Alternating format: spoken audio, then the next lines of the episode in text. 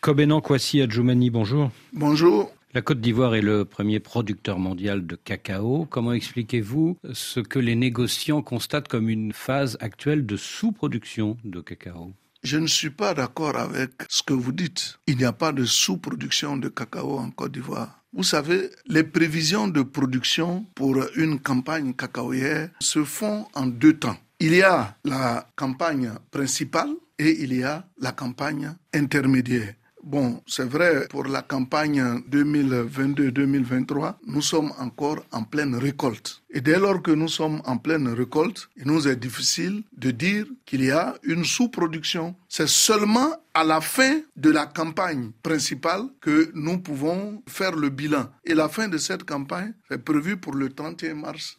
À un moment donné, quand même, euh, nous avons noté un léger recul. Cela est dû au fait de l'armentan. L'armentan qui est tardif dans certaines zones de production et qui impacte certainement cela. Mais ça ne veut pas dire que nous avons produit en deçà de ce qui a été produit la campagne précédente. Depuis plusieurs années, beaucoup de cacao-culteurs ivoiriens sont accusés de détruire la forêt ivoirienne pour augmenter la production de cacao. Du coup, depuis le mois de décembre dernier, euh, l'Union européenne a fixé de nouvelles normes sur l'exportation de cacao vers l'Union européenne. Est-ce que ça ne complique pas la tâche des producteurs ivoiriens? Ce que je puis vous dire, c'est que nous avons déjà dévancé l'Union européenne. Ce que vous devez savoir, Monsieur Boisbouvier, c'est que le cacao ne peut que réussir dans la forêt. D'ailleurs, le cacaoyer est un arbre pour la reforestation. Donc, en aucune façon ne peut être l'objet de déforestation. Deuxièmement, dans le cadre de notre politique mise en place, à partir des réformes également, nous avons décidé de faire le recensement de tous les producteurs qui sont disséminés ça et là dans les forêts. Et nous avons pu géolocaliser toutes les plantations qui se trouvent dans la forêt. Aujourd'hui, nous sommes à mesure de dire que plus de 85% des exploitations se font dans des forêts régulièrement établies en zone rurale nous avons pu identifier entre 10 et 15% de production dans les forêts classées. Mais dès lors qu'aujourd'hui, nous avons décidé de tracer le cacao ivoirien, si dans le cadre de la commercialisation, vous ne disposez pas de carte, vous n'allez pas être payé puisque cette carte non seulement vous identifie, mais elle permet aussi de faire des transactions bancaires. Alors, ceux qui sont dans les forêts classées, qui ne sont donc pas identifiés, ne pourront pas commercialiser leurs produits. Donc nous, d'ailleurs, ça nous arrange ces mesures de l'Union européenne, mais ce que nous demandons à l'Union européenne, c'est aussi de se préoccuper du quotidien des planteurs, parce qu'on ne peut pas comprendre que le cacao soit acheté à 900 francs le kilogramme et que au moment où on procède à la transformation pour en faire une plus-value, que le même kilogramme de cacao soit vendu entre 25 000 et 30 000 francs CFA. On va revenir sur la question de la transformation, mais, mais avant, vous parlez donc de ces nouvelles euh, mesures pour recenser tous les cacaoculteurs. Est-ce qu'il n'y a pas des petits malins qui ne se font pas recenser, qui ne se font pas géolocaliser et qui continuent de récolter du cacao dans des forêts classées et de le sortir par des pistes piétonnières et ensuite de s'arranger avec des collègues cacaoculteurs qui ont la bonne carte? Nous nous sommes donné un temps pour réaliser cela. Aujourd'hui, il nous reste entre 12 et 18 mois pour définitivement clôturer cette échéance. Et il n'y a pas longtemps, moi-même, j'étais sur le terrain pour procéder à la distribution des cartes issues de ce recensement. Aujourd'hui, les producteurs s'activent à faire en sorte d'y participer. Autrement dit, si vous n'êtes pas recensé, si votre plantation n'est pas géolocalisée, mais vos produits ne peuvent pas faire l'objet de commercialisation. Oui, mais vous pouvez vous arranger avec le voisin qui a la carte.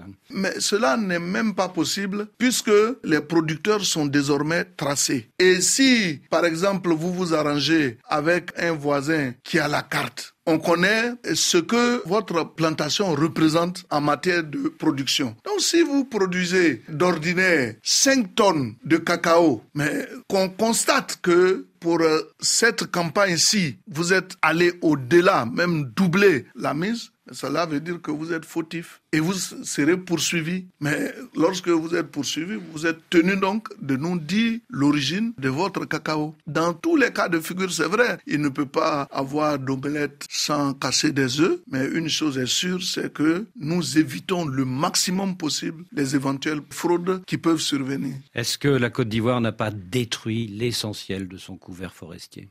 La Côte d'Ivoire n'a pas détruit l'essentiel de son couvert forestier. Quand moi je viens en Europe ici, je ne vois pas de forêt. On voit plutôt des plantations de blé, de maïs qui s'étendent sur des milliers d'hectares. Or, nous, notre cacao est disséminé ça et là dans la forêt. Je ne vois pas un paysan qui produit plus de 10 hectares de cacao en un seul tenant. Mais allez-y en Côte d'Ivoire, vous allez voir que nous avons encore de la forêt. Mais c'est vrai que depuis l'indépendance jusqu'à maintenant, ces forêts ont été entamées. Et c'est pour cela que nous avons mis en place une politique de reforestation en plantant des arbres dans nos plantations. Le Conseil du café cacao, dans le cadre de cette réforme, a décidé de planter 60 millions d'arbres en raison de 5 millions par an. Et au bout de 5 ans, nous devons être capables donc d'atteindre cet objectif. Parce que nous disons, le cacao est l'ami de la forêt. Parce que sans la forêt, le cacao est incapable de résister.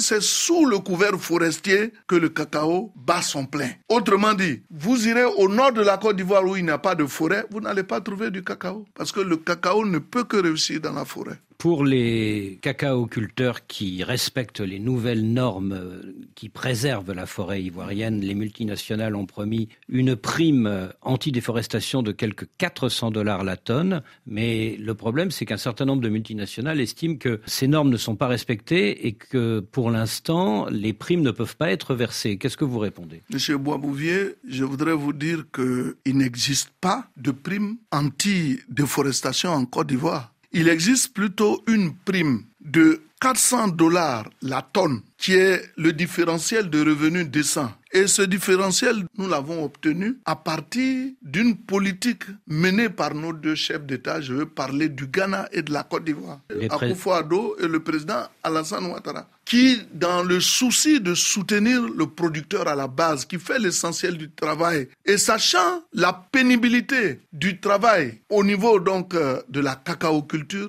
ont décidé que nous nous mettions ensemble pour parler d'une seule voix. Parce qu'en réalité, le Ghana et la Côte d'Ivoire constituent plus de 60% de la production mondiale. Il n'y a pas longtemps, nous nous sommes retrouvés, d'autres pays sont venus s'ajouter, le Nigeria, le Cameroun et le Togo. Donc, avec l'avènement, la présence de ces trois autres pays, nous serons à 75% de la production mondiale. Et nous comptons beaucoup. Il y a donc des multinationales qui ont décidé de nous accompagner dans notre volonté de soutenir nos producteurs. Il y a d'autres, par contre, qui sont réticentes et qui ne veulent pas marcher, quand bien même ils ont accepté le principe d'aider. Et cela n'est pas le fait de la déforestation, ce n'est pas une prime à la déforestation. Mais en tout cas, c'est le prétexte que les multinationales invoquent. C'est qu'ils sont de mauvaise foi. Et quand on est de mauvaise foi, qu'on n'a pas respecté ce qu'on a dit, mais on mérite des sanctions. Et là-dessus, soyez rassurés, nous serons intraitables. Il y a des mesures qui vont être prises pour éviter cela. Le 8 février dernier, lors de la remise du prix Oufouette euh, de l'UNESCO à Yamoussoukro, hein, à l'ancienne chancelière allemande Angela Merkel, il y avait tous les chefs d'État qui étaient là, l'actuel président Ouattara, les anciens présidents Bédier, Bagbo, tout le monde était là. Et Henri Conan Bédier a eu cette phrase La Côte d'Ivoire peine encore à engager un dialogue franc et sincère entre tous ses fils et filles pour construire une paix durable en Côte d'Ivoire. Qu'est-ce que vous répondez à cette accusation? Le fait déjà de rassembler deux anciens présidents de la République de Côte d'Ivoire à une cérémonie où nous partons pour célébrer la paix est assez révélateur de ce que la Côte d'Ivoire se porte bien. Certainement que le président Bédier a voulu se faire entendre sous une autre forme, mais nous, on a été tellement rassurés parce que après avoir proclamé cela, il a esquissé des pas de danse. Mais une personne qui n'est pas dans la paix, qui ne vit pas en paix, peut-elle danser comme on l'a vu l'autre jour avec le président Henri Conan Bédier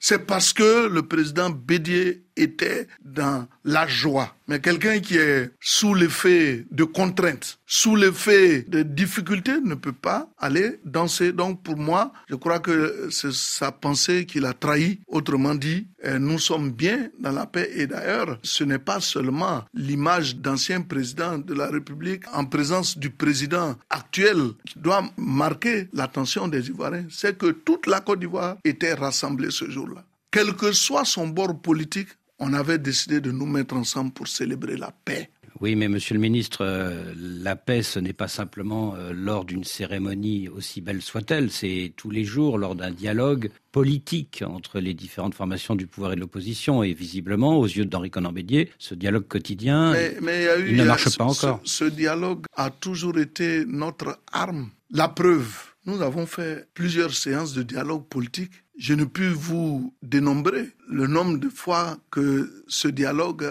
a été tenu. Et c'est sur la base donc de tous ces dialogues-là que l'ensemble des partis politiques a décidé d'aller aux élections législatives.